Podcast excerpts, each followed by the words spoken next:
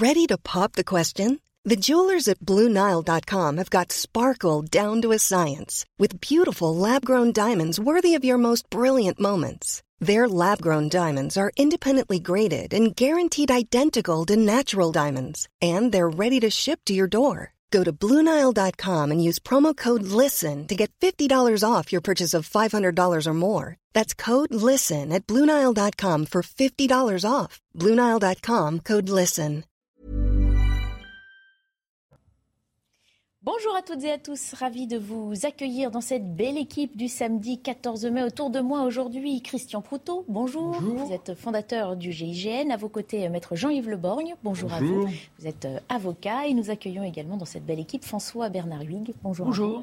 Directeur de recherche à l'IRIS. On va s'attarder dans quelques instants sur euh, six thèmes d'actualité. J'espère qu'on aura le temps de tous les effleurer. D'abord, un point sur les principaux titres de l'information de ce samedi. Il est signé Mickaël Dorian. Le président finlandais s'est entretenu avec Vladimir Poutine une conversation directe, sans détour et sans contrariété, a déclaré le chef de l'État finlandais dans un communiqué. Leurs échanges ont porté sur la candidature imminente de la Finlande à l'OTAN qui suscite l'hostilité de Moscou, conséquence directe de la guerre en Ukraine. Il y a quelques semaines, la Philharmonie de Paris lançait un appel à tous les orchestres de France pour accueillir des musiciennes ukrainiennes réfugiées dans notre pays en raison de l'invasion russe. Résultat, une quinzaine d'entre elles sont déjà installées dans des orchestres à Paris, Lyon, Metz ou encore à Lille. L'objectif est d'en aider une quarantaine, des musiciennes seulement puisque les hommes réquisitionnés pour la guerre sont restés en Ukraine. Et puis c'est une erreur qui n'est pas passée inaperçue alors que le suspense est à son comble. Le site de Matignon a annoncé par erreur ce samedi la démission du gouvernement. Un problème technique a indiqué Matignon. Depuis le signalement, la page a été déréférencée et dépubliée. Seuls les communiqués de presse font foi. Il n'y a pas de remaniement prévu à notre connaissance aujourd'hui, a conclu l'entourage du Premier ministre. On reparlera évidemment hein, de euh, euh, ce sommet de l'État qui s'apprête à changer de visage. Ce sera tout à l'heure. On fait d'abord un point sur cette campagne des législatives bien lancée. Euh, cette candidate-là désire capitaliser sur son score à la présidentielle. Bien sûr parler de Marine Le Pen qui fixe l'objectif d'obtenir au moins 60 députés aux législatives du mois prochain. Elle a lancé mercredi son parti dans la bataille des législatives. Elle brigue elle-même un nouveau mandat de député euh, du Pas-de-Calais. Elle sillonne sa circonscription ce week-end. Précision sur place d'Elodie Huchard. Marine Le Pen a passé une trentaine de minutes ce matin ici sur le marché opus de Courrières dans le cadre de sa campagne des législatives. Elle était accompagnée de son suppléant Steve Briouat. Ils ont notamment distribué euh, des tracts. Elle s'est prêtée au jeu des selfies. Elle a croisé un certain nombre de personnes déçues du résultat de l'élection euh, présidentielle. Elle leur a donc rappelé l'importance d'aller voter pour elle euh, d'ici la fin juin. Et puis surtout, elle est revenue aussi sur sa volonté d'avoir cette fois un groupe à l'Assemblée nationale. Ça n'est pas encore le cas. Et surtout, un groupe selon elle d'au moins 60 députés, ce qui permettrait à ce groupe de pouvoir saisir le Conseil constitutionnel et donc d'être pleinement autonome à l'Assemblée euh, nationale. Elle est aussi revenue sur les propos de Jean-Luc Mélenchon. Elle explique, je cite, qu'il ment aux Français en promettant d'être le Premier ministre d'Emmanuel Macron. Il prend les Français pour des gogos, nous a-t-elle dit. Et puis Marine Le Pen s'est aussi exprimée sur cette classe politique, les alliances notamment à gauche, parfois la droite qui se rapproche d'Emmanuel Macron.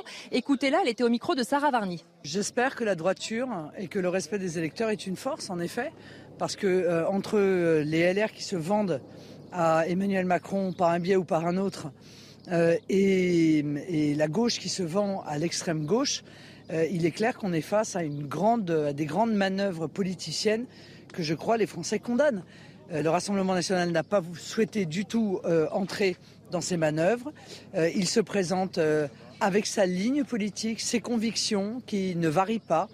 Euh, et euh, de fait, il respecte ses électeurs. Et puis au Figaro, Marine Le Pen avait confié qu'il s'agissait a priori de sa dernière campagne présidentielle. On l'a interrogée à ce sujet. Euh, elle explique qu'il pourrait y avoir encore des événements particuliers qui la fassent repartir, même si elle souhaite qu'une nouvelle génération émerge au sein du Rassemblement national. On le voit donc, Marine Le Pen est tiraillée entre d'un côté la volonté finalement de passer le relais, notamment à Jordan Bardella qui a pris l'intérim du parti, mais on sent bien que sa décision n'est pas encore tout à fait prise. Elodie Huchard dans le Pas-de-Calais avec euh, Sarah euh, Varny. On parle donc d'un espoir de 60 députés Rassemblement national dans la future Assemblée.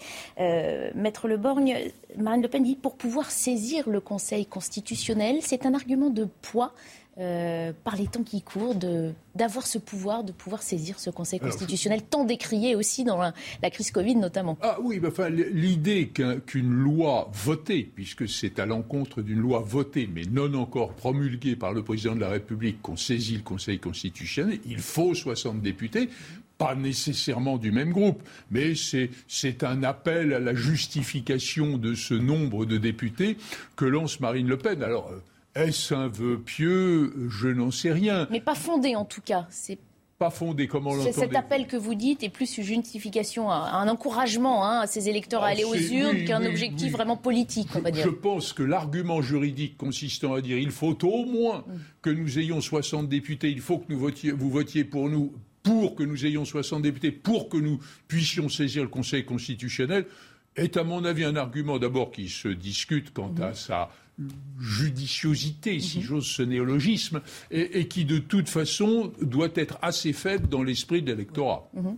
Oui, c'est ce que j'allais dire. Je ne pense pas que ça va lui attirer euh, des centaines de milliers de voix de se dire que euh, le RN pourra présenter des, recours dans le Conseil constitutionnel. Pourtant, il a été très décrié justement ce Conseil constitutionnel ces derniers mois, on va dire ces deux dernières années. Et en ce sens, ça pourrait être un argument. Alors, je retournerai plutôt l'argument. Je dirais que l'argument de Marine Le Pen, euh, c'était le système est fait pour nous défavoriser. En 2017, j'étais au deuxième tour et nous n'avons même pas eu de quoi faire un, un groupe parlementaire. Et l'objectif symbolique du groupe parlementaire, lui, paraît rationnel et s'entend bien. Je me méfie énormément des projections qu'on a en ce moment dans les sondages parce qu'elles sont très contradictoires. Où est-ce qu'il y aura des triangulaires, où est-ce qu'il y aura des C'est du calcul d'apothicaire. Hein, très, très, très, se méfier énormément des sondages. Non, juste une remarque pour Marine Le Pen.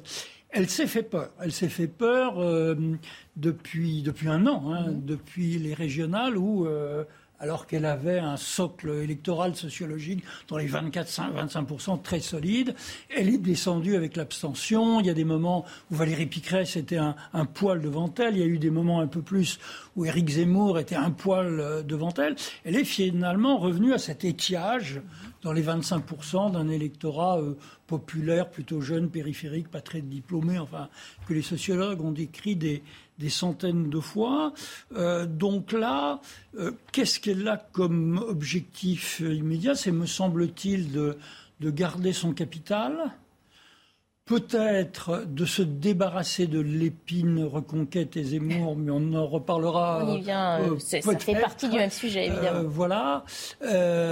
et, et d'apparaître à long terme comme la seule et vraie opposition contre ce qu'elle appelait l'UMPS le bloc bourgeois macronien, appelez-le comme vous voulez, et d'autre part, euh, contre une gauche dont les sociodémocrates ont euh, filé euh, vers Macron et dont les autres seraient gauchisés à ses yeux. Mhm. Donc c'est ça la position qu'elle vise, me semble-t-il, mais c'est du long terme, voilà. Et puis disons que sur le terrain du contenu idéologique, c'est quand même très flou. Hein. On est dans la protestation. La protestation fait-elle une ligne politique? Bah, C'est vrai qu'on est aussi dans les législatives, qui est un scrutin aussi euh, différent, auquel parfois les Français n'ont pas jamais compris grand-chose, et d'où cet argument d'opposition. Faisons opposition, comme s'il fallait résumer le but de ces élections à constituer une opposition. Je, ne suis pas sûr que la simple protestation soit un élément réunificateur qui fasse une élection.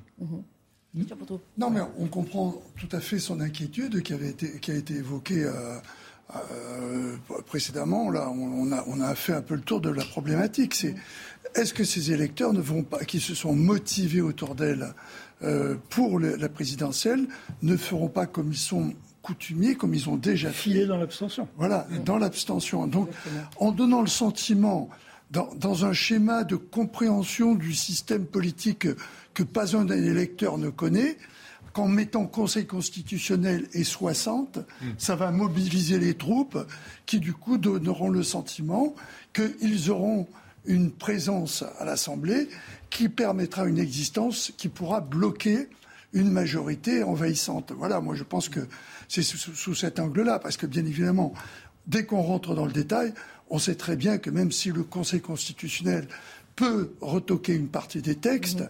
Quand les textes sont présentés au Conseil constitutionnel, ils sont faits en sorte qu'il y en ait le moins possible qui soient mmh. retoqués. Ça leur, ça leur arrive quand même, et c'est arrivé pendant C'est souvent partiellement. C'est souvent partiellement. C'est à la marge, oui.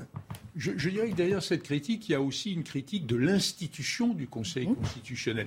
Et faut-il se réfugier derrière, l'idée que les, élus du peuple, qui, qui, ont un légitime pouvoir, puisqu'ils sont le législateur, eh bien, ce pouvoir-là n'est pas nécessairement un pouvoir absolu, puisque liberté totale de décider de la loi, à la condition néanmoins qu'elle respecte la Constitution. Et au fond, on a vu quand même ces dernières années que si le Conseil constitutionnel intervient de temps en temps, et même assez régulièrement, vous le disiez, et c'est exact, il ne le fait pas d'une manière telle qu'on ait le sentiment que la liberté du pouvoir législatif soit atteinte. Le peuple ne va pas prendre le, pouvoir au Conseil constitutionnel, c'est ce qu'on a compris. L'argument de Marine Le Pen, et pas seulement d'elle, des, des, populistes en général, c'est qu'il y a trop d'état de droit, il y a trop d'interventions du Conseil constitutionnel, du Conseil d'État, de la Cour de justice internationale, euh, des normes européennes, etc., et que le peuple perdre sa souveraineté. Donc elle est dans une certaine logique euh, en, disant ça. Il me semble qu'il y a des gens chez Mélenchon qui ne la désavoueraient pas sur ce point. Sauf, que finalement, si la saisine du Conseil constitutionnel est nécessaire, puisqu'elle veut 60 députés pour ce faire, elle se plaint qu'il intervienne. Il faut savoir. c'est du judo dans ce cas-là, c'est utilisé à force d'adversaire. Alors vous l'évoquiez à l'instant, Jean-Luc Mélenchon, c'est aussi hein, l'un de ses adversaires principaux hein, pour ces euh, élections euh, législatives. Marine Le Pen l'a d'ailleurs déjà vivement critiqué, notamment et en tout premier lieu parce que lui-même ne sera pas candidat euh, à la députation. On écoute donc euh, Marine Le Pen ce matin au sujet de Jean-Luc Mélenchon. J'ai la posture de la vérité, vous voyez, parce que moi je n'aime pas mentir aux Français. Donc compte tenu de l'existence de trois blocs politiques, euh, Jean-Luc Mélenchon n'a absolument aucune chance d'avoir la majorité des députés. Donc venir raconter ça, c'est prendre les Français pour des gogos. Et je pense qu'Emmanuel Macron les prend assez pour des gogos pour pas que Jean-Luc Mélenchon s'y mette. Tout ce que je dis aux Français, c'est que la vraie question, c'est quelle opposition à Emmanuel Macron Est-ce que c'est une opposition qui aggrave le désordre ou est-ce que c'est euh, une opposition euh, en même temps euh, raisonnable, convaincue, sérieuse et qui va défendre les intérêts des Français et qui est constituée par les députés du Rassemblement national? Voilà, Jean-Luc Mélenchon, dans la voix de Marine Le Pen, prend les Français pour des gogos. On sent une nouvelle expression, hein, bien travaillée pour marquer les esprits dans la communication. Oui, alors, ceci dit, sur le fond, la probabilité que le programme de Jean-Luc Mélenchon, élisez-moi Premier ministre, c'est-à-dire imposer une majorité tellement forte que le président de la République ne puisse que me choisir moi, et c'est ce pourquoi je ne perds pas mon temps à me présenter aux législatives, cet argument ne me paraît pas très vraisemblable, même si j'ai mis beaucoup de doutes sur les sondages. Voilà.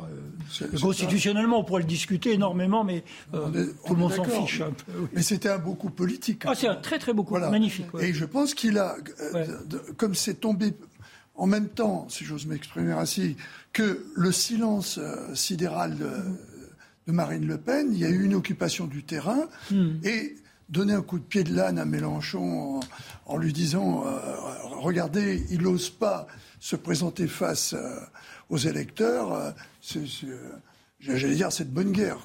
Alors, ceci dit, Marine Le Pen est dans une situation où on le sent. l'argument, disons, de, de, renaissance, il faut dire renaissance maintenant, va être la peur du mélanchonisme, après avoir été la peur du zémourisme et la peur euh, du lepénisme.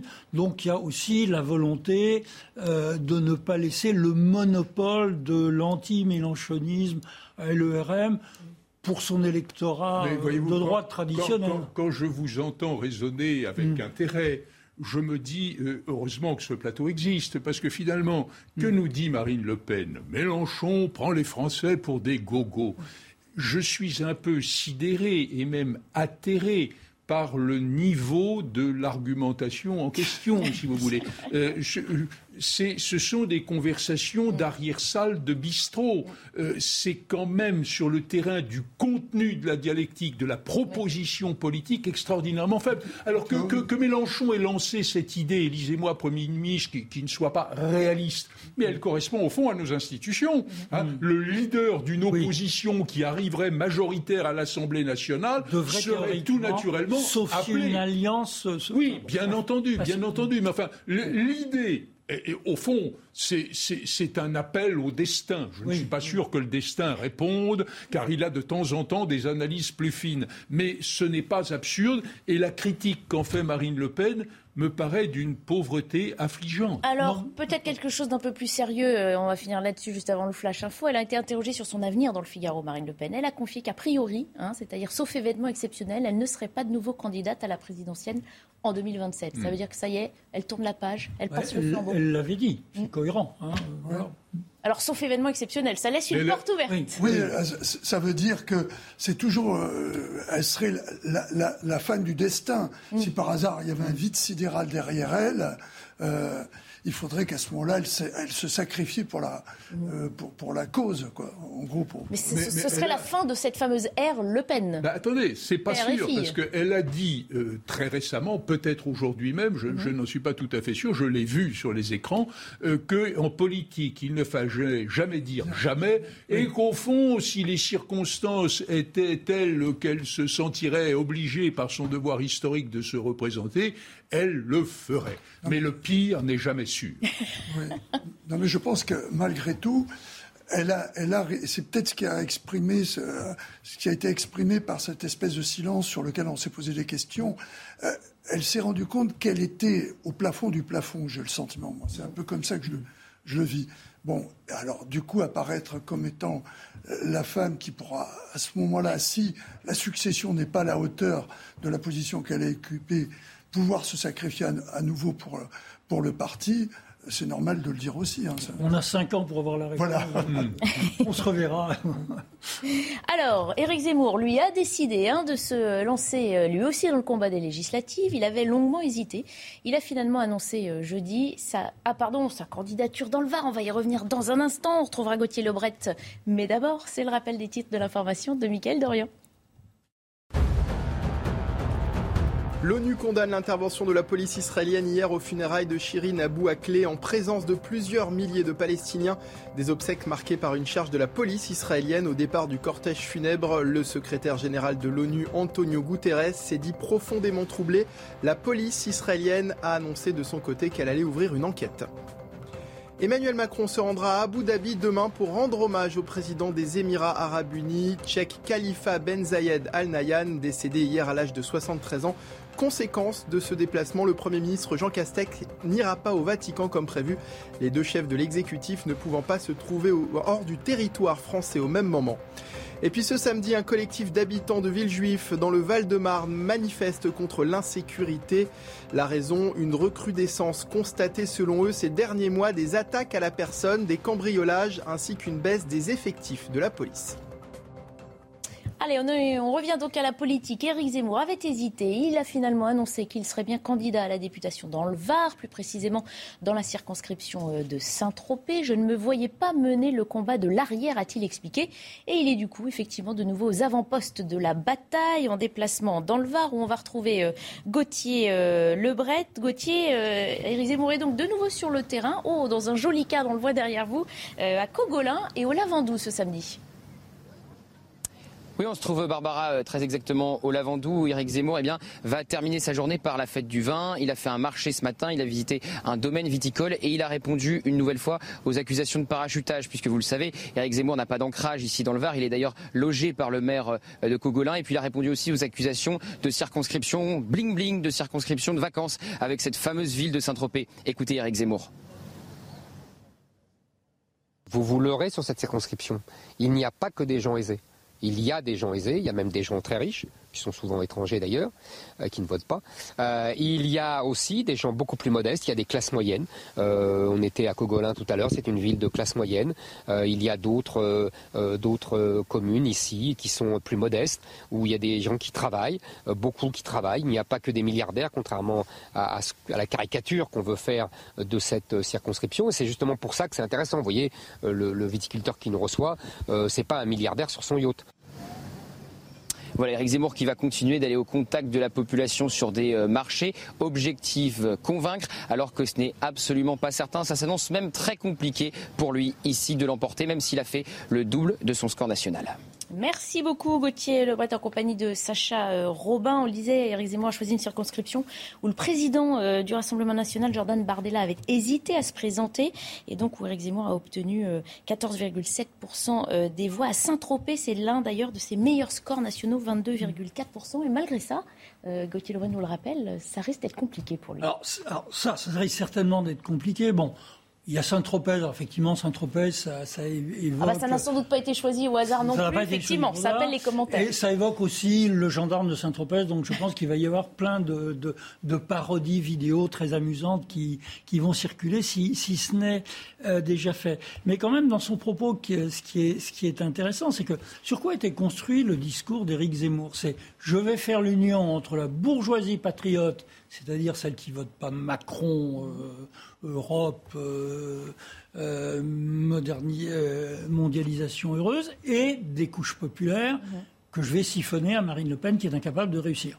Sur le premier point, il a eu un relatif succès auprès de cette bourgeoisie patriote et la carte électorale est assez éloquente à ce sujet. Sur le second point, il n'a quasiment pas, euh, ou siphonner cet électorat euh, populaire, périphérique, peu diplômé, euh, plus jeune de Marine Le Pen dont je, dont je parlais tout à l'heure. Donc voilà. Alors quelles sont ces chances avec euh, combien t'ont dit? 15 à Saint-Tropez ou quelque chose comme ça? À 22,4 C'est quand même beaucoup.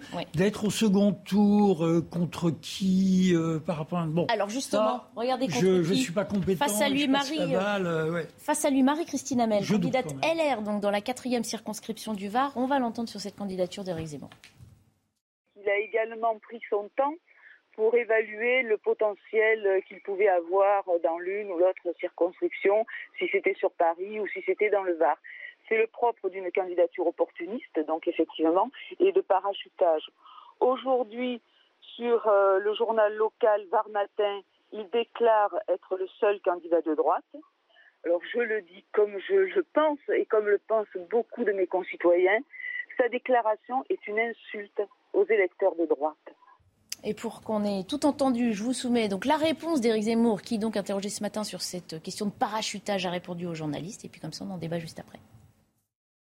Qu'est-ce que ça veut dire parachuter? Il n'y a pas de parachutage en France. Euh, euh, nous sommes tous citoyens français, nous pouvons nous présenter tous euh, n'importe où, et, nous sommes tous chez nous. donc il n'y a pas de parachutage ici. Vous savez, c'est une région accueillante, c'est une belle région, c'est une région française, et donc je me sens chez moi et j'y viens depuis des années. donc le parachutage, vous savez, c'est un argument de campagne électorale, mais ça ne veut rien dire pour les gens. Voilà, les arguments sont lancés. Bon, finalement, le parachutage, c'est une question qui revient dans toutes les élections, mm. finalement, pour tous les candidats de tous bords. Oui, mais la question est de savoir si cette critique qu'on peut entendre s'agissant par exemple d'élections municipales, le maire, il faut qu'il soit là en permanence, et il n'est pas mauvais qu'il soit un homme, un enfant du terroir. Mais les élections législatives, les députés, alors bien sûr on dit qu'on est député de l'Aveyron ou du Cantal, mais on est député de la nation. Ce qui fait que cette notion euh, de parachutage a moins de signification. En réalité, voyez-vous, moi, ce que je crois essentiel dans la, candidature de Zemmour, à titre symbolique, hein, euh, c'est qu'au fond, nous allons être confrontés, si par hasard il n'est pas élu, parce que ça n'est pas une évidence, nous allons être confrontés à l'idée d'un leader politique qui fait plusieurs centaines de milliers de voix à la présidentielle et qui ne peut pas, à cause du système uninominal majoritaire à deux tours, qui est celui qui est employé dans nos élections législatives, être euh, à présent à l'Assemblée nationale. Alors, de là à ce que l'on décalque, si j'ose dire, les pourcentages de la présidentielle pour faire une sorte de, de proportionnel intégral, qui sans doute d'ailleurs nous amènerait à une belle cacophonie parlementaire. C'est un peu ce que font les partis, non Quand même, pour faire leurs petits calculs. Justement. Mais je pense, Ils misent tous sur cette capitalisation du score à la présidentielle. Oui, mais je pense que l'idée qui avait été celle de François Mitterrand d'instiller, c'était son propre mot, d'instiller un peu de proportionnel dans la représentation nationale, sans en faire, si vous voulez, ce, ce, ce, décalcage euh, d'une élection présidentielle, serait quand même assez légitime. Mhm. C'est pas faux, mais la promesse d'inciter la proportionnelle, et Macron l'a faite aussi, et, il ne l'a pas. C'est le Sénat qui a Oui, mais enfin peut-être peut-être la chose se. Non, mais la chose ne serait pas absurde. Dans, les, dans les années qui viennent. Non, hein. non, je, suis tout à fait d'accord avec vous. Alors, euh, quand même un, un, point. Rapidement, il faut qu'on très vite. Jusqu'à présent, automatiquement, le parti du président au législatif qui suivait mhm. euh, se faisait un, un, tabac parce qu'il fallait lui, lui donner Est-ce qu'il en sera de même cette fois-ci, je pense que Macron aura une majorité. Elle ne sera peut-être pas splendide. En tout cas, il y aura une grosse différence, comme on l'a vu au régional, etc., entre un vote local où il y a quand même des gens qu'on connaît, dont on connaît l'action, et la majorité présidentielle ou la majorité idéologique. Oui, mais alors, cet argument qui effectivement dit que le député peut être un député... Euh, de partout, ou de nulle part, selon certains. De nulle part, voilà, c'est ça. C'est ce que disait Rousseau. Hein, oui, oui, mais il se, il se bat quand même à un moment à des députés qui, eux, sont déjà là, ancrés, qui ont mm. déjà une connaissance, où les, gens de, l'arrondissement, euh, la circonscription, mm. le connaissent. Et ça joue également souvent, s'il a été un bon député, ça peut jouer en sa faveur. Donc euh, il y a des députés qui sont ancrés régionalement aussi. Ce qu'il faut dire et ce qu'il faut rappeler, c'est que Zemmour, il fait ça pourquoi? Pour avoir une existence politique. Mm-hmm. Que pourrait-on dire de quelqu'un qui s'est présenté à la présidentielle? Déjà, compte tenu d'un parcours personnel qui est un parcours plus de chroniqueur que d'homme politique, on peut considérer qu'il a, il peut apporter quelque chose à, l'histoire mm-hmm. en disant je vais changer la politique en apportant quelque chose à travers ma connaissance et mon expertise de chroniqueur, mais à un moment ou un autre, il a besoin d'être euh, adoubé mhm. euh, par, le vote populaire, mhm. euh, qu'il n'a pas eu en, est, en étant quatrième. 7%. 7% à la présidentielle. À la présidentielle. Donc, pour être simplement reconnu en tant que tel, mhm. il faut qu'il se frotte à l'élection, euh, à une, autre élection. Donc un pari risqué de se dire qu'au-delà de ces 7%, il a séduit des millions de Français par ses idées, et ce sont ces idées-là qu'il veut essayer de porter à, la députation. C'est peut-être euh, utopique, en fait, de penser. Mais il ne pouvait pas faire autrement. Je, te coupe deux secondes. Je crois qu'il n'avait pas le choix. Mhm. C'est pour ça que, euh, en dehors du temps qu'il a mis pour trouver la bonne circonscription, sans y être parachuté, puisqu'il ne souhaite pas ce terme, ils ont choisi celle où il avait, entre guillemets, le moins de, mauvaises chances de perdre. On va s'arrêter là quelques instants, une page de publicité, et puis on continue de parler de politique et de ce sommet de l'État. Qui pour gouverner la France? Qui gouverne la France en ce moment? On n'est pas trop sûr de savoir. A tout de suite. 14h30, pile le temps, l'heure du rappel des principaux titres de l'information de Mickaël Dorian et on reprend notre débat juste après. Plus de 1000 km les séparent. Éric Zemmour dans le Var, Marine Le Pen dans le Pas-de-Calais. La campagne des législatives est lancée. Ce samedi, Éric Zemmour, candidat dans la quatrième circonscription du Var, est en déplacement sur le marché de Cogolin. Marine Le Pen, candidate à sa réélection dans la 11e circonscription du Pas-de-Calais, est à Courrières. La finale de la 66e édition de l'Eurovision, c'est ce soir à Turin. Cette année, c'est le groupe ukrainien Kalush Orchestra qui est le grand favori alors que la Russie a été exclue de la compétition. La France, de son côté, est représentée par le groupe Alvan et Aez avec leur titre chanté intégralement en breton Foulen. Et puis ce week-end, c'est l'événement moto, le Grand Prix de France MotoGP sur le circuit du Mans. Les qualifications euh, sont à suivre cet après-midi euh, sur Canal+. Lors des essais ce matin, c'est le Français Johan Zarco qui a réalisé le meilleur temps. L'autre Français, Fabio Cartararo, a arraché de son côté le troisième temps. On a parlé de cette campagne des législatives et pendant ce temps-là, le nouveau gouvernement se fait attendre. Depuis euh, minuit la nuit dernière, nous sommes officiellement entrés dans le second quinquennat Macron, mais pas encore de nouvelle équipe gouvernementale. Anecdote amusante. Oserait-on dire que même Matignon semble trouver le temps long? Quoi qu'il en soit, le site internet du gouvernement a affiché par erreur ce matin la démission euh, de l'équipe Castex. La page n'est restée que quelques minutes avant d'être dépubliée. Une erreur technique, a précisé Matignon. Ce genre de page est régulièrement utilisé en cas de remaniement et donc préparé à l'avance, nous dit-on. Il s'agissait d'une page fantôme qui est remontée dans les recherches des moteurs de recherche, donc, et le service d'information du gouvernement a pris contact avec ce moteur de recherche pour rectifier. Il faudra donc que nous attendions le communiqué de presse officiel. Jean Castex a beau avoir déjà fait sa fête de départ auprès de ses collaborateurs. Vous avez tous vu ses posts sur les réseaux sociaux, le maillot de rugby comme cadeau de départ, la photo de la passe dans les escaliers.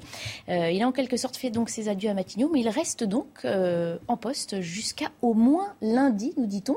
Est-ce une situation incongrue ou finalement euh, tout à fait acceptable et tout à fait raccord avec ce que permet notre Constitution? Écoutez, d'abord, juridiquement, pas scandaleux. rien n'interdit qu'un Premier ministre, mm. même démissionnaire d'ailleurs, reste là quelque temps, rapidement bien sûr pour un court délai, pour expédier les affaires courantes. Et là, euh, le problème, c'est la décision du président de la République, de la désignation du choix et de la désignation de son Premier ministre, et il a la liberté de le faire comme il le souhaite. Je pense que l'un des critères qui joue, c'est la proximité des législatives, car la désignation du Premier ministre par le président de la République, Premier ministre est-il encore le chef de la majorité ou garde... C'est plus pour ça. On voit d'un côté le Premier ministre qui était en poste faire ses adieux à ses équipes et on se retrouve, on a l'impression, dans un vide ou suspendu. Non, mais il n'y a pas de vide.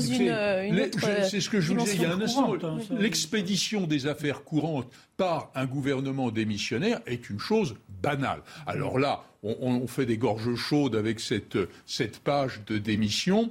Bon, ah, c'est quand même pas une surprise. Ah, au moins, ça montre qu'il n'y a pas d'illusion et qu'en plus, on est organisé, on a préparé les choses. Mhm. En, revanche, ce qui, moi, m'interroge bien davantage, c'est pourquoi Emmanuel Macron, Macron prend-il son, temps, prend son temps comme ça mhm. Alors, deux hypothèses. La première, c'est un choix difficile, il veut vraiment bien choisir. Pourtant, il a confié le il faut, il faut le temps de négocier. Il était fixé. Il ne peut pas plaider la surprise pourtant, mais enfin bon, passons. La seconde euh, hypothèse, c'est quel est son intérêt politique dans la perspective des législatives d'avoir un gouvernement qui apparaît tardivement qui bénéficie peut-être d'un effet surprise, euh, euh, nouveauté, euh, etc.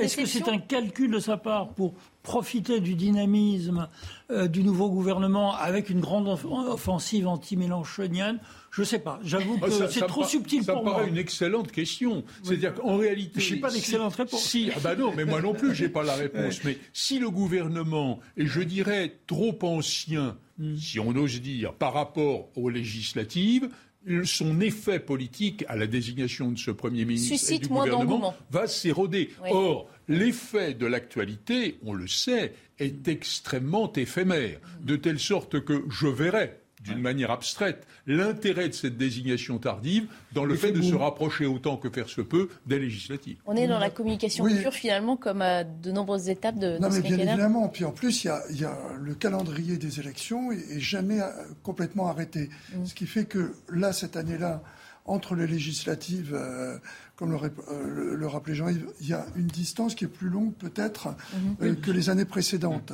Ce qui fait que, on le sait très bien, la dynamique d'un nouveau gouvernement avec euh, un nouveau Premier ministre peut avoir un effet sur une élection.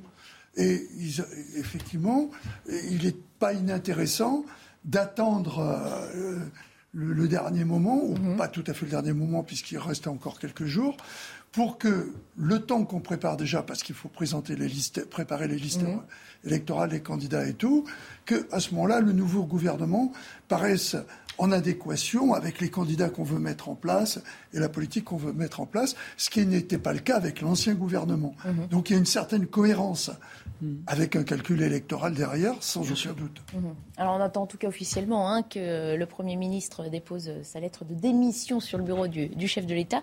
L'Élysée n'a donné aucune indication, hein, mais vraisemblablement en début de semaine prochaine. Seule certitude, les visages doivent changer pour donner justement un nouveau souffle à Emmanuel Macron en vue des élections euh, législatives. Je voudrais vous proposer poser la réaction d'Éric Zemmour qui s'est prononcé sur ce délai euh, entre la réélection d'Emmanuel Macron et la nomination d'une ou d'un nouveau Premier ministre. Écoutez, euh, je trouve qu'il met un peu de temps à choisir. Euh, normalement, la Ve République, c'est justement pour éviter euh, ce genre d'attentes qui sont dignes de, de régimes parlementaires à l'ancienne. je vois, on cumule tous les inconvénients. On n'a pas de vie démocratique réelle au Parlement, mais on n'a pas non plus un président qui décide, qui a déjà en tête son Premier ministre, alors qu'il savait très bien qu'il serait réélu. Enfin, je trouve qu'il y a un flottement assez coupable et assez curieux d'ailleurs. Alors voilà Eric Zemmour, évidemment, hein, dans son rôle euh, d'opposition hein, que tout le monde euh, convoite. Euh, mais c'est vrai que je suis sûr que certains Français se posent la question, se dire tiens, c'est un petit peu bancal. Vous savez, tout dépend de l'étiquette qu'on met sur le paquet. Hein. Mm. Il y a une attente réfléchie.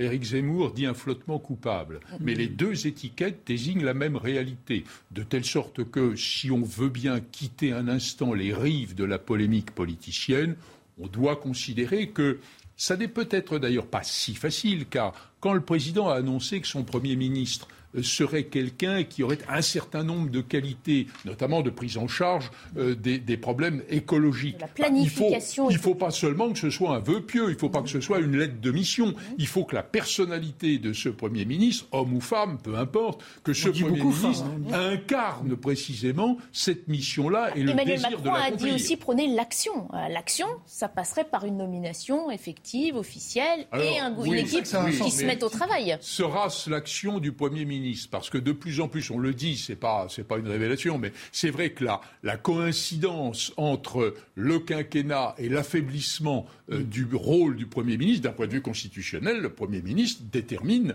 la politique de la France. Bon, je pense que, alors qu'on entendait Nicolas Sarkozy jadis, presque jadis maintenant, dire que euh, François Fillon était son, son collaborateur, ça avait choqué, ça apparaissait comme une injure. Aujourd'hui, ça passe très bien. Aujourd'hui, on, était au-delà du je décide, il exécute. Mais voilà, voilà. au fond, euh, les choses sont ainsi. Mhm. Hmm. Le quinquennat l'explique. Hein. C'est dans la logique du quinquennat. Parce qu'avant, oui, mais c'est différent dès lors que le président est réélu et qu'il se sent moins menacé au vu d'une euh, réélection qui n'interviendra pas. Il peut avoir un Premier ministre plus euh, peut-être présent, actif euh, et sur le terrain Ou une, première ministre. il, y a, quand même un, phénomène d'organisation démocratique. Le président de la République est l'élu du peuple. Bon. On en pense ce qu'on veut, mais c'est une réalité incontournable qui lui fait confiance et lui confie une mission.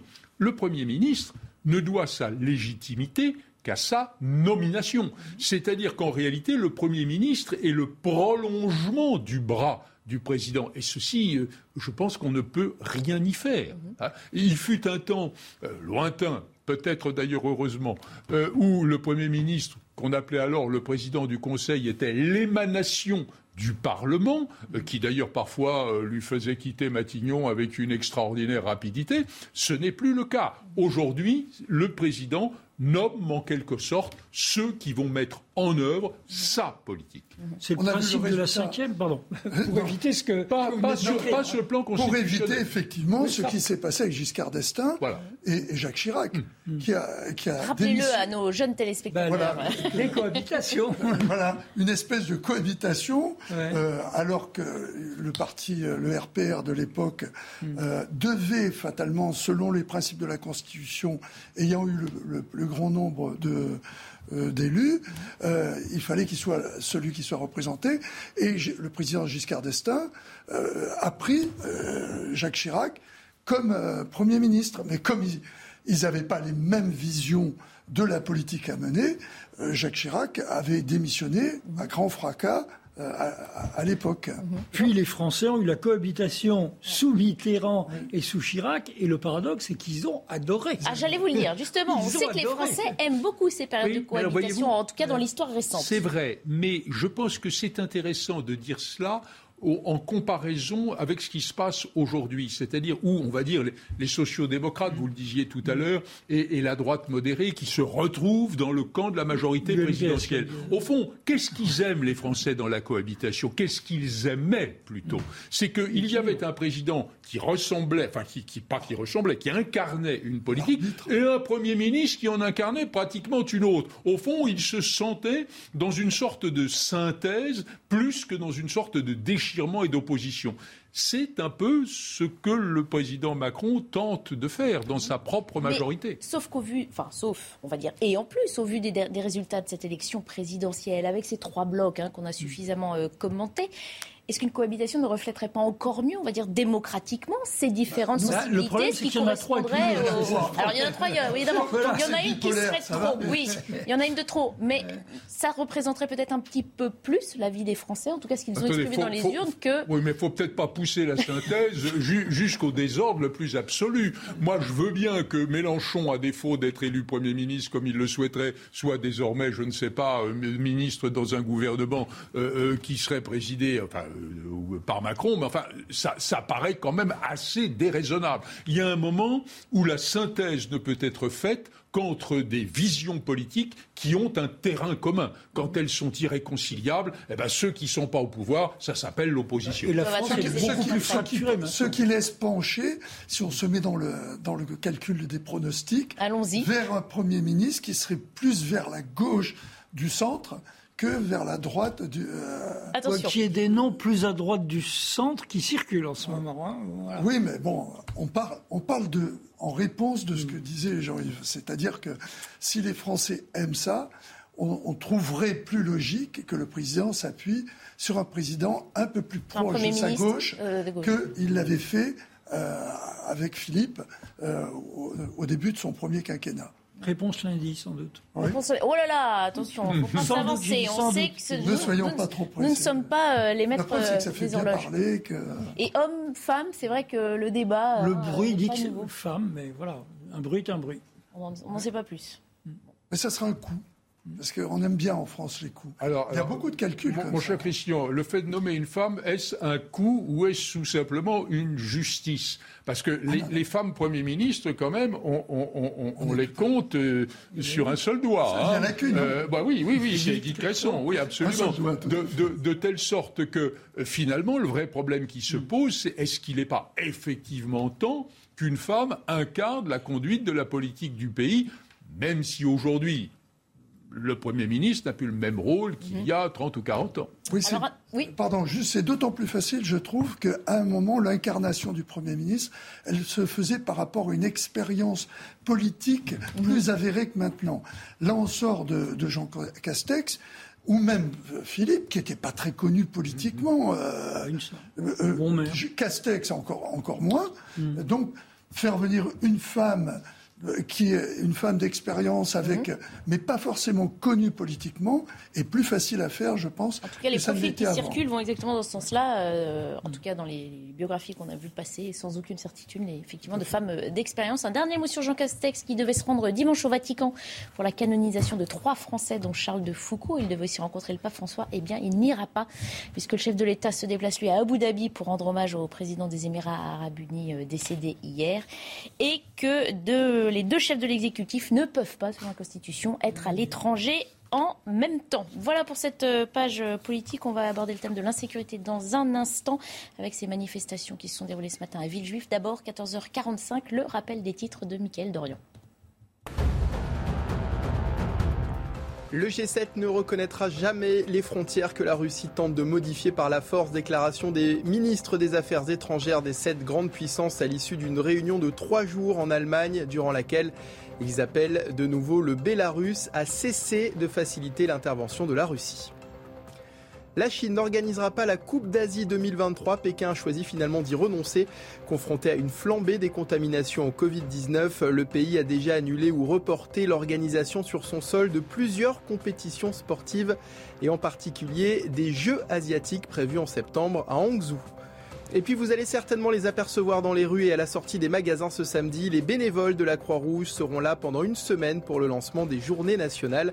L'objectif est de récolter des fonds pour financer la vie et les projets des antennes locales de l'association. La Croix-Rouge existe depuis 1864. Reprise de nos discussions, de nos débats sur l'actualité dans la belle équipe. Ce samedi est placé sous le signe de la colère à Villejuif, près de Paris. La colère d'environ 200 habitants qui sont descendus dans la rue ce matin pour dénoncer l'insécurité galopante qu'ils vivent tous les jours, comme ils l'avaient fait début décembre. Ces manifestations ont eu lieu pour dénoncer les insultes, les agressions, les cambriolages de dérangeants désagréments du quotidien à laquelle la mairie semble indifférente. Précision sur place d'Alexis Vallée. Ras-le-bol, c'est le message envoyé ce matin par près de 200 habitants euh, de la commune de Villejuif à la mairie. Ils ne comprennent pas pourquoi la mairie ne prend pas en compte leurs problématiques liées à l'insécurité, cambriolage, rodéo sauvage, problèmes de stationnement illégaux, squat. Ils ne comprennent pas non plus la nouvelle politique de la municipalité qui a fait passer les policiers municipaux de 40 au nombre de 9. La mairie a répondu, nous a répondu et nous a expliqué qu'elle comprenait ces préoccupations, mais qu'elle expliquait cela par des problèmes de recrutement et de compétitivité entre les villes. En tout cas, associations d'habitants, habitants et mairies doivent se retrouver autour d'une table ronde pour en discuter le 20 mai. Voilà, Alexis Vallée à Villejuif avec euh, Loïc Tondat. On revient sur ce que explique la mairie. Donc, problème de recrutement et de compétitivité entre les villes. Euh, que comprenez-vous à ces explications, Christian Proutot manque de flics. Comment? On manque de flics, quoi.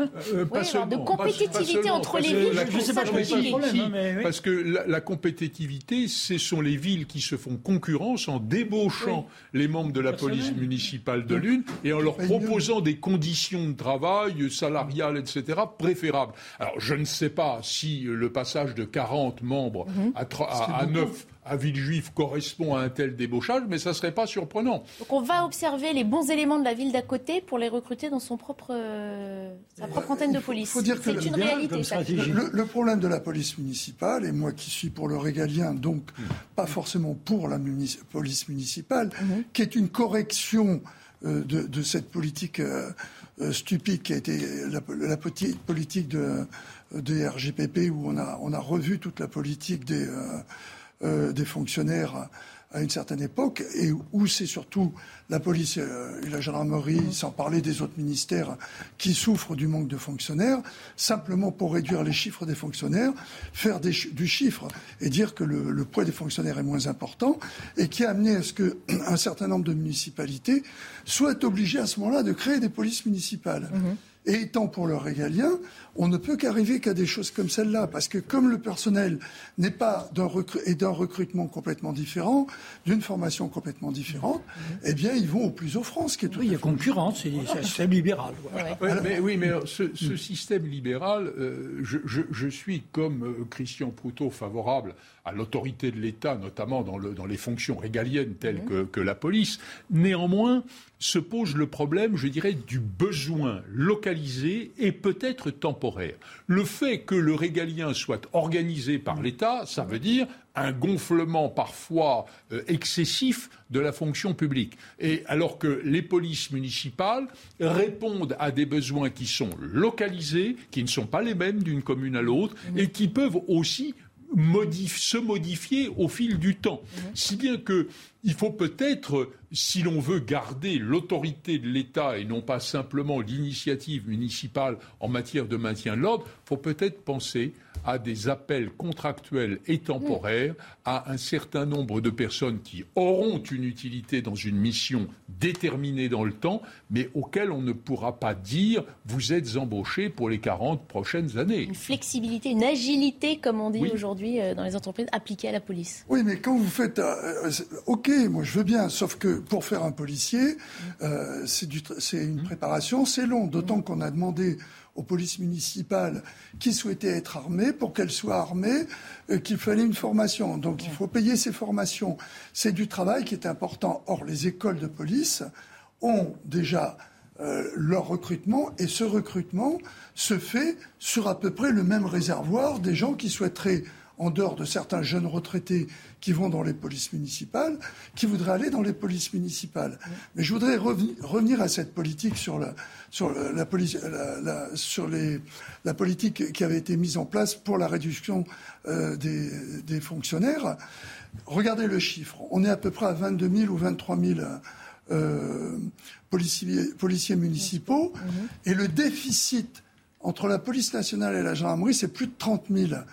Vous ne voyez pas la, la correspondance qu'il y a eu au moment où on est monté dans, en chiffre de la police municipale, c'est que ça correspond bien à un nombre qui est indispensable mhm. pour créer un équilibre de sécurité. Mhm. Euh, je ne parle pas forcément par rapport aux grandes agressions, simplement parce qu'il faut un encadrement dans, dans les villes. Mhm. Donc l'État n'y est plus. On assiste maintenant, effectivement, à cette compétition où on va faire du débauchage, qui fait que tant que ça sera au niveau local, on aura ce type de situation. Alors, sauf qu'en attendant, c'est les habitants hein, qui évidemment vivent des situations euh, désagréables, voire euh, dangereuses, des habitants qui ne comprennent pas euh, que la mairie hein, de Villjuif soit désarmer les policiers municipaux. Les désarmer, ça veut aussi dire supprimer le taser et, les LBD. je voulais qu'on écoute une habitante avant de poursuivre la discussion. Et je dois dire, j'ai peur. J'ai peur. Alors pourquoi L'été approche? Donc ça veut dire plus de cambriolats, ça veut dire plus de rodéo, ça veut dire plus de, de pagaille. On, le sait. on n'est quand même pas libre de faire ce qu'on veut. On, on, a perdu de la liberté. Le maire d'avant, c'était pas parfait. Il y avait eu une amélioration. Est-ce qu'il n'a pas eu le temps? Est-ce que bon, c'était pas encore bas, mais on avait senti une amélioration. Et là, vraiment, on a vraiment régressé. Hein. Voilà, on sent certains euh, habitants avoir peur. La mairie euh, PCF de Villejuif veut recourir à une brigade cadre de vie pour lutter contre les incivilités. Euh, ça n'a rien à voir. Par ailleurs, Christophe Pourteau, désarmer, arrêter les LBD, le taser, c'est une chose, mais enlever les moyens aux policiers de, faire juste leur métier, c'en est une autre bien différente. Non, mais on est tout à fait d'accord, mais on en revient à ce que veut faire l'État mmh. par rapport à la la tranquillité des citoyens et l'investissement que l'on veut faire. Je citais des chiffres euh, tout à l'heure. Ces chiffres, on sait que, par exemple, rien que dans la projection qui a été faite sur, sur, cette, sur cette année, sur les, les, candidatures, l'appel à candidature et la progression effective des personnels, mmh. sur les deux grands corps confondus, police-gendarmerie, on a fait 10 000. Mais dans la, ce qui n'est pas beaucoup mmh. par rapport au, ah déficit que j'évoquais tout à l'heure. Une crise d'évocation depuis plusieurs années, ça, on Mais si vous rajoutez à cela le besoin euh, effectif qu'il y a du fait de, que l'État n'est plus présent, mmh. regardez tout le fait qu'on ait supprimé la police de proximité et tout, mmh. les citoyens ont raison, le fait de voir du bleu, comme on dit dans les rues, contribue à la sécurité et à la tranquillité publique. À partir du moment où chaque euh, localité, euh, chaque euh, petite, petite localité est livrée à elle-même, eh ben, fait son recrutement et elle peut débaucher. On en revient à la même chose. Et, de se dire. Sauf que c'est un manque criant de réponse pour ces habitants qui sont au milieu de ça, qui s'adressent à leur mairie. Laquelle mairie dit bah, c'est l'État au-dessus qui m'envoie pas les moyens et le problème reste le même. J'entendais ce que disait Josette, je, l'appelle comme ça, qu'elle me pardonne, mais c'est ainsi qu'elle apparaissait à l'image. Et quand elle dit qu'au fond, le sentiment de sécurité, c'est une atteinte à sa liberté. Ah, elle disait avec, avec beaucoup de, je dirais, de, mm-hmm. de simplicité et de de spontanéité quelque chose qui est une évidence. Hein. La sécurité, c'est la première des libertés. Et à partir de là, bah, il faut l'assurer. Ça n'est pas simple. Mais je redis qu'entre le service public on, a dans nos mentalités des implicites. Qui dit service public dit fonction publique. Mmh. Mmh. Mais qui dit mission de service public dit parfois des gens qui n'ont rien à voir mmh. avec la fonction publique. Et je pense qu'il va falloir que nous revoyions la perspective de ceux qui travaillent pour le bien commun d'une manière différente. Juste une chose. Pourquoi je pose le problème du régalien?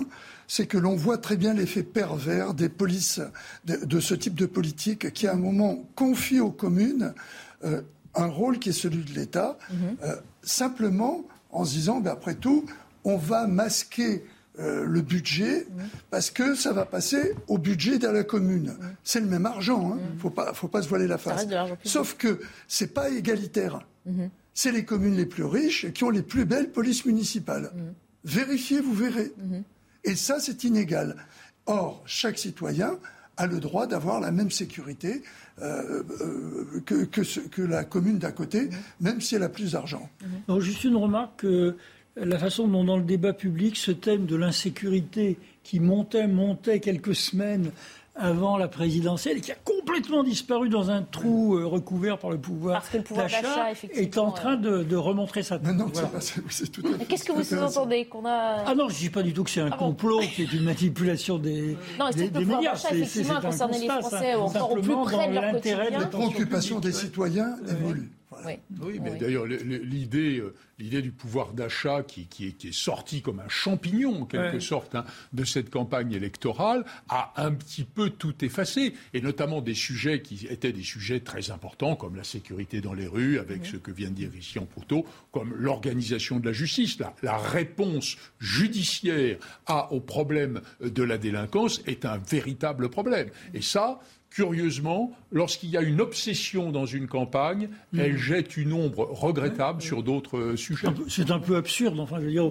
pourquoi pas l'école Enfin, ah, cette idée de priorité ou de thème de. Eh ben, on est là sur ces plateaux pour vous inviter, vous faire débattre de tous ces thèmes d'actualité. On se quitte quelques instants. On abordera l'actualité internationale, ce qui se passe euh, en Ukraine évidemment, avec les conséquences euh, sur la Finlande, et puis on ira faire un tour aux États-Unis évidemment, où le débat sur l'avortement est de nouveau très vif tout de suite.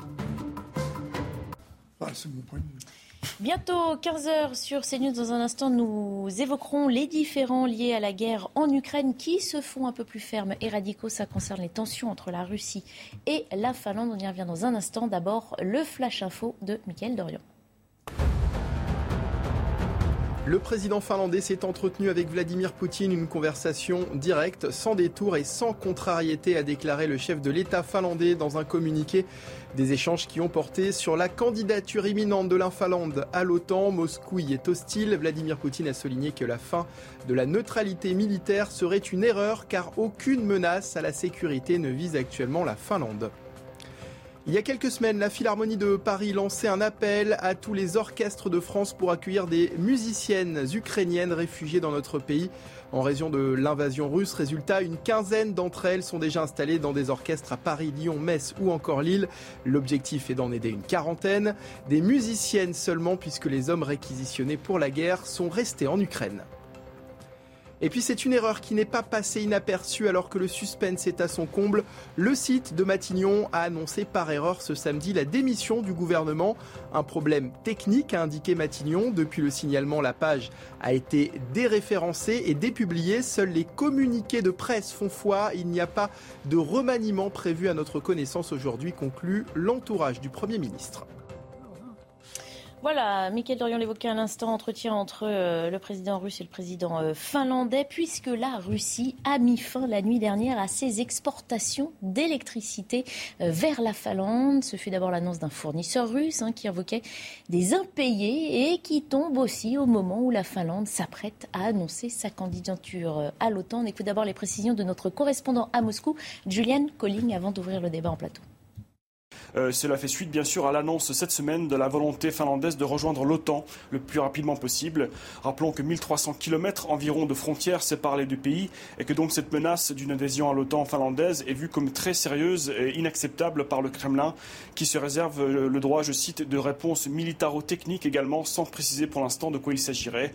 Euh, ce serait surtout un petit tremblement de terre géopolitique pour la Russie car rappelons-le, la Finlande est un pays officiellement neutre depuis 1948.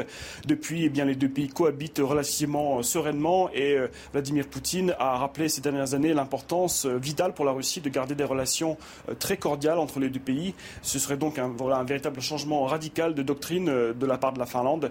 Et ce n'est pas tout, car rappelons-le, eh bien la Suède également a annoncé cette semaine vouloir également emboîter le pas à la Finlande et elle aussi demander une adhésion prochaine à l'OTAN. Deux adhésions qui pourraient intervenir très vite lors d'un prochain, sommet de l'OTAN le mois prochain.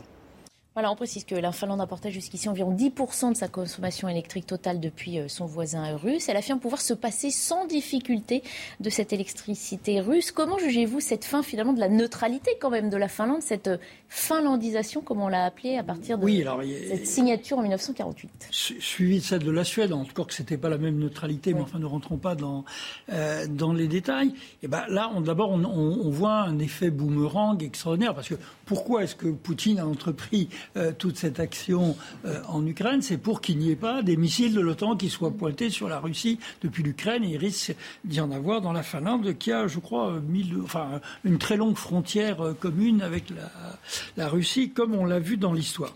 Bon, donc là, on est devant une ruée euh, vers l'OTAN, qui est un contre-effet, une ruée dans l'OTAN, qui se traduit dans l'opinion, car c'est des opinions qui... Avec une peur et la volonté Il y avait une peur qui était éduquée dans le, neutralisme, l'irénisme, euh, etc., qui se précipite. Donc, euh, bah, on rentre effectivement dans un, dans un contre-effet qui n'est pas du tout désiré. Il y en a un second qui se surajoute à ça, c'est, pour la première fois, la Russie va commencer à serrer le robinet d'électricité de la Finlande euh, pour la punir. Bon, c'est 10% de son électricité, elle trouvera d'autres sources. Je ne, il ne fait pas très très froid en ce moment. Enfin, je, je, ne pense pas que les conséquences soient dramatiques, mais là, on est en train de, de, franchir un cliquet, quoi, mhm. hein, euh, dans les Et qui pourrait peut-être faire des émules aussi. C'est la suite de notre conversation. Alors, par, ailleurs, ajoutons un, petit détail euh, intéressant.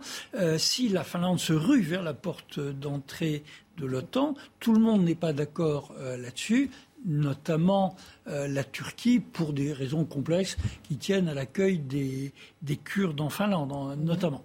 Euh, donc cette adhésion ne va pas se faire euh, en un claquement main, pas plus que l'adhésion de l'Ukraine à, l'Union européenne, mais, on vient de franchir quand même deux seuils très importants. Oui, oui. Messieurs. Oh non, mais c'est là qu'on se rend compte que la, géopolitique, selon Poutine, euh, les limites de cette géopolitique sont d'une évidence rare. C'est-à-dire qu'au prétexte de l'OTAN, comme euh, vous le rappeliez, qui, euh, à ses portes et avec une Ukraine dont il a toujours pensé que c'était, je rappelle les écrits de Poutine au mois d'août 2021, où il expliquait que l'Ukraine n'était pas un État, mais une partie de la Russie. Et il faut toujours avoir une petite référence à l'histoire.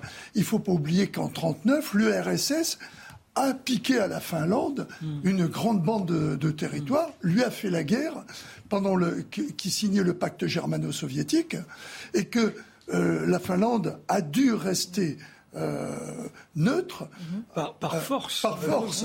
ce, qui, fait que, au moment où on a cru que l'équilibre des forces, je reviens à l'Ukraine et à l'attaque des Russes, cet équilibre des forces serait en faveur de la, Russie, logiquement par rapport à ce qu'on pensait de l'armée russe, euh, Zelensky avait parlé d'une possible neutralité de son pays on s'aperçoit que si la Finlande dit qu'ils n'en veulent pas, c'est terminé. Mm-hmm. Ce qui veut dire que la négociation va devenir de plus en plus compliquée parce que on va négocier sur quoi?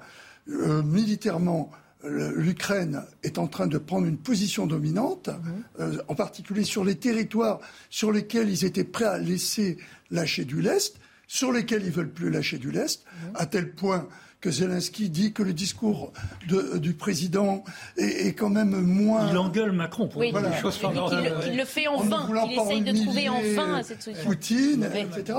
Tout ça devient d'une complexité euh, sans nom.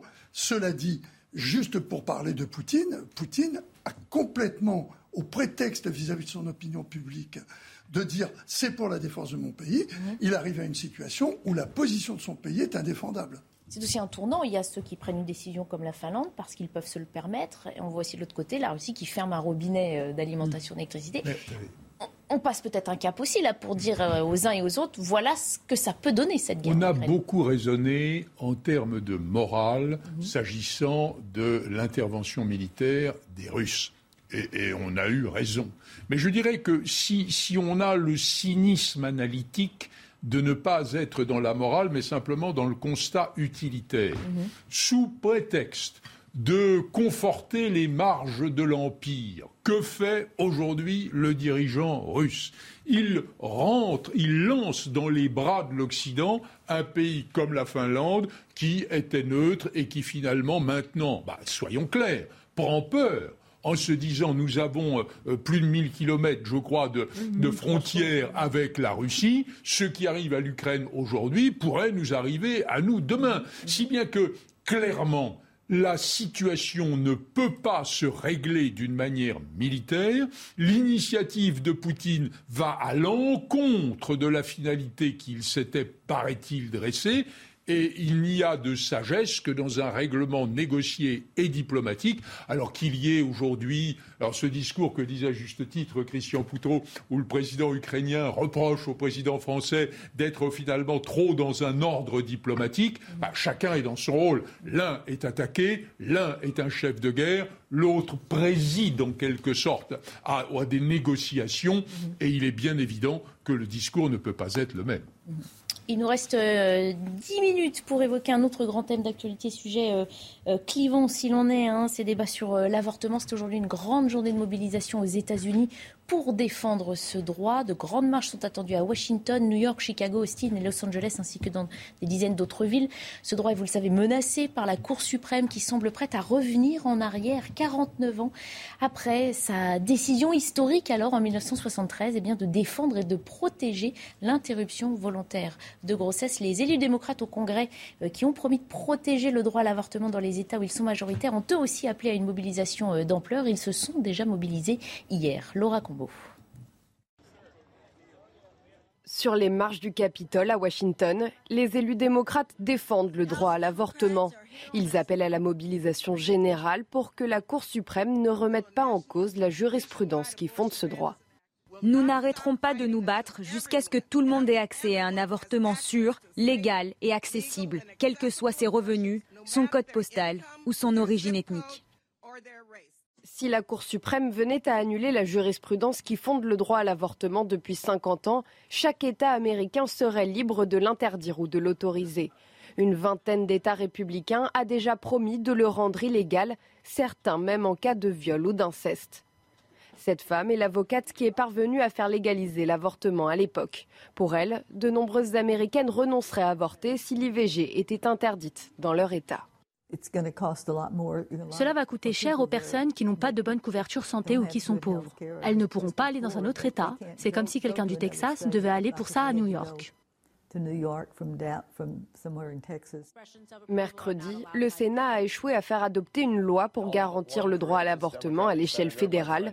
Une forte mobilisation pour peser dans l'opinion et donc dans la décision de la Cour suprême est l'une des dernières options pour les défenseurs de l'IVG. Voilà, rappelons qu'aux États-Unis, hein, ce droit euh, est soutenu par une majorité de la population, mais qu'il est régulièrement mis en cause. Je le disais, c'est un sujet très clivant.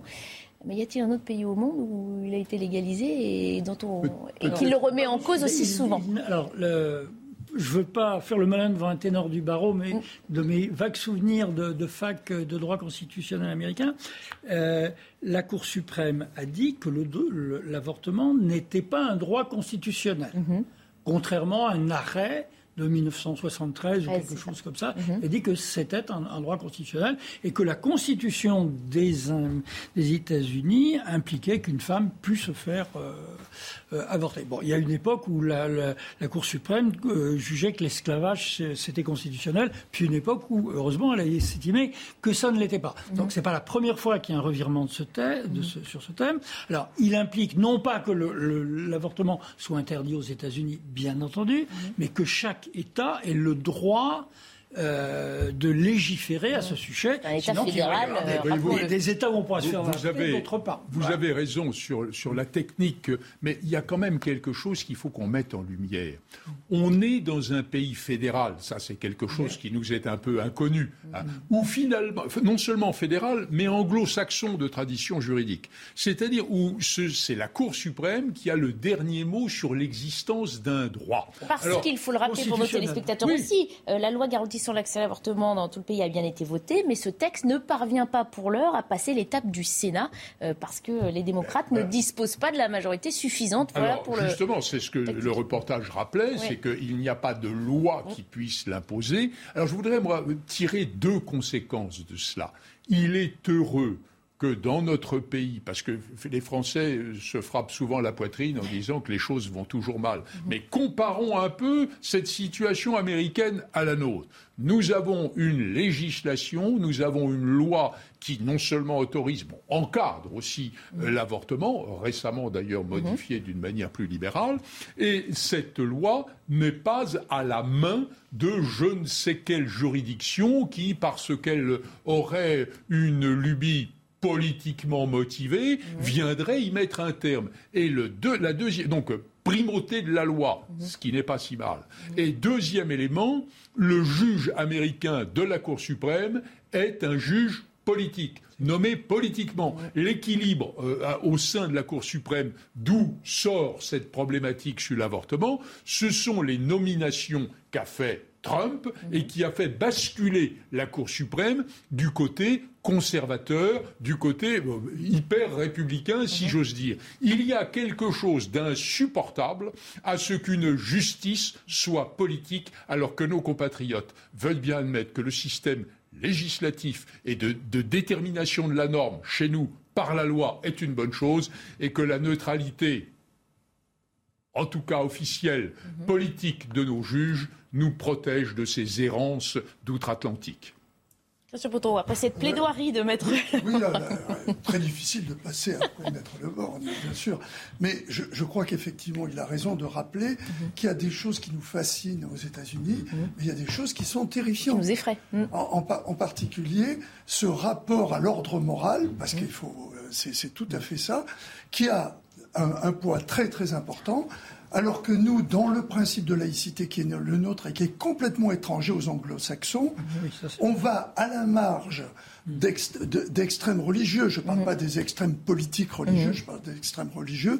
On, se fait des réflexions tous les jours sur ce qu'il faudrait faire ou pas mm-hmm. faire.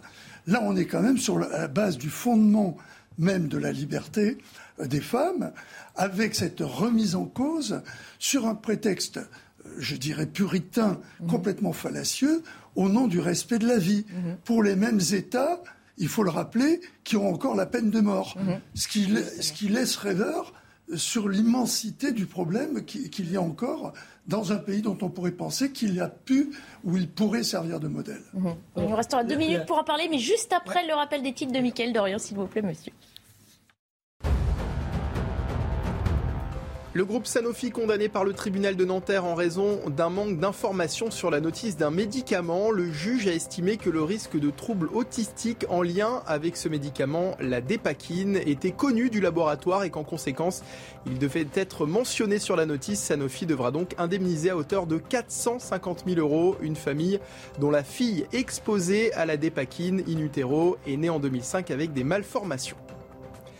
Emmanuel Macron se rendra à Abu Dhabi demain pour rendre hommage au président des Émirats arabes unis, tchèque Khalifa Ben Zayed Al Nahyan, décédé hier à l'âge de 73 ans. Conséquence de ce déplacement, le Premier ministre Jean Castex n'ira pas au Vatican comme prévu les deux chefs de l'exécutif ne pouvant pas se trouver hors du territoire au même moment.